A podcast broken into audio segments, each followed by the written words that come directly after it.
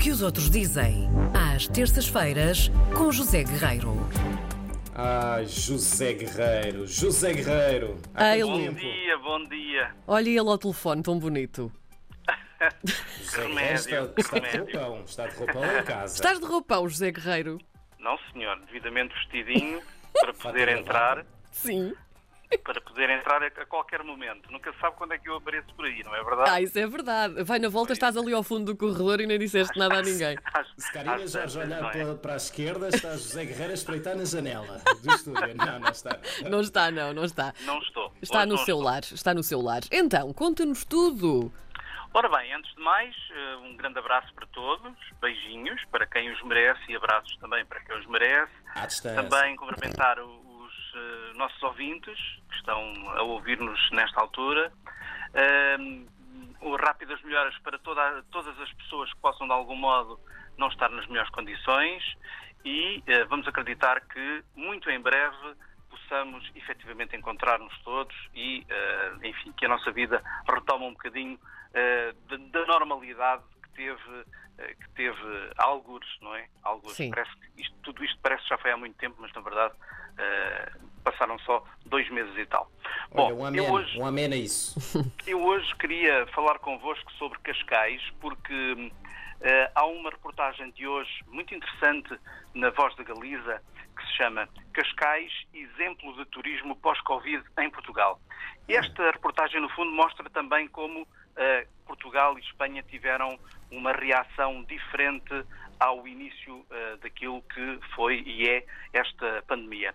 Eh, e esta reportagem, feita em Cascais, julgo que durante este fim de semana, reportagem saiu hoje, não é? Segunda, terça-feira, portanto pode ter sido feita, feita ontem, mas penso que terá sido feita durante o fim de semana, mostra-nos que, de acordo com a Galiza, com a voz da Galiza, Cascais é um local internacional de grande prestígio, eh, uma referência mesmo do ponto de vista mundial para o turismo e também, a partir de agora, de acordo com este jornal, eh, uma referência na prevenção e combate em tempos de eh, coronavírus. Eh, Quer isto dizer que, eh, e é uma notícia que nós, por acaso, também já demos aqui em Portugal, mas os espanhóis passam agora a saber disto, é que a cidade de Cascais possibilita, desde a passada quinta-feira, a todos os residentes testes grátis de diagnóstico É em 18 laboratórios da cidade. Portanto, a única coisa que as pessoas têm que fazer, que vivem em Cascais, que vivem no Conselho de Cascais, é provar que efetivamente residem eh, em Cascais. E a partir daí, todos os membros da família têm direito a fazer este teste, um teste grátis, e eh, o jornal foi falar com o Carlos Carreiras, que é o presidente da Câmara Municipal, que está extremamente satisfeito, porque diz ele que em quatro dias, portanto, desde a passada quinta-feira, em quatro dias conseguiram eh, testar eh, 30 mil pessoas. Eh, e que é, eu acho que isto é uma coisa que, que, de facto, eh, grande mérito. Depois, esta reportagem foi, fizeram reportagem num, num dos laboratórios, não vou dizer qual, mas é uma reportagem que vai um bocadinho mais longe porque foca também eh, o, tópico na segurança e na vigilância das praias. Eh, há 14 praias em Cascais, Carcavelos, Joguincho, etc. Eh, Cascais não esperou pela abertura oficial das praias na, próxima, na próxima segunda-feira, creio, certo? É na próxima segunda-feira, sim. Exato. À Não- partida, sim, acho que À sim. partida. Já, já andou para a Não frente e para trás. Anos Exato, não anteriores esperou abria sempre um pouco mais cedo, mas este Sim. ano acho que vão cumprir o 1 de junho, sim. Sim, é a abertura oficial, portanto é naquele sim. dia, dia 6, segunda-feira. Cascais não esperou para isso para contratar, por exemplo, o que não acontece em dezenas de praias pelo país todo, para contratar, por exemplo, hum, hum, vigilância, portanto salva-vidas, salva-vidas e reforçar a vigilância. E eles fizeram isso e até dia 6 todas as praias de Cascais têm eh, salva-vidas e têm vigilância eh, reforçada. Eh, eles criaram uma rede e que lá está, tudo isto se faz com, com grande carinho, eh, com grande eh, proximidade, com grande voluntariado. Criaram uma rede de jovens voluntários que se vão revezando e vão tendo este papel e vão pedindo aos banhistas para manterem uma distância de 3 metros entre os guarda-sol, uh, e para não negligenciarem tudo o resto, ou seja, o cuidado e a proteção que nós uh, devemos ter. Há de resto, e por isso é que eu falo no fim de semana, que a reportagem terá sido feita, na, na, melhor das hipóteses, no final de domingo terá, terá ficado completa, porque eles dão o exemplo do Presidente da República, Marcelo Rebelo de Sousa, que, no domingo, que mora em Cascais, não é?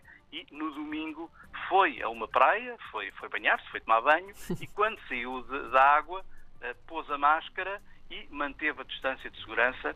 Eh, eh, claro que eh, sempre com tempo para tirar as suas selfies, à distância também, também.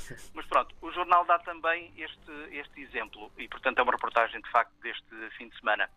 Para, para finalizar, eles falam também dos hotéis, dos restaurantes, que, que, estão abertos, evidentemente, mas o que é que se aguarda neste momento em Cascais? Aguarda-se a abertura das fronteiras, nomeadamente de Espanha, o, o Frederico Simões de Almeida, que é o diretor de um hotel em Cascais, que é o favorito da Casa Real Espanhola e de várias outras monarquias europeias, tem tudo para receber os primeiros turistas a partir de 15 de junho. Uh, o hotel não está fechado, mas dos 54 quartos que eles têm, vão ocupar apenas 25. Baixaram os preços, reduziram as mesas nos espaços comuns e as refeições serão sempre servidas à mesa. E remata Frederico Simões. No dia em que esta reportagem foi feita, portanto, muito provavelmente no domingo, uma família espanhola reservou uh, para a primeira semana de, de, julho, o que para ele é um belíssimo sinal e eram, portanto, os primeiros hóspedes, digamos assim, aqui do nosso país irmão que uh, fazem, uh, que têm intenção de passar férias, pelo menos durante uma semana ou duas, em Cascais.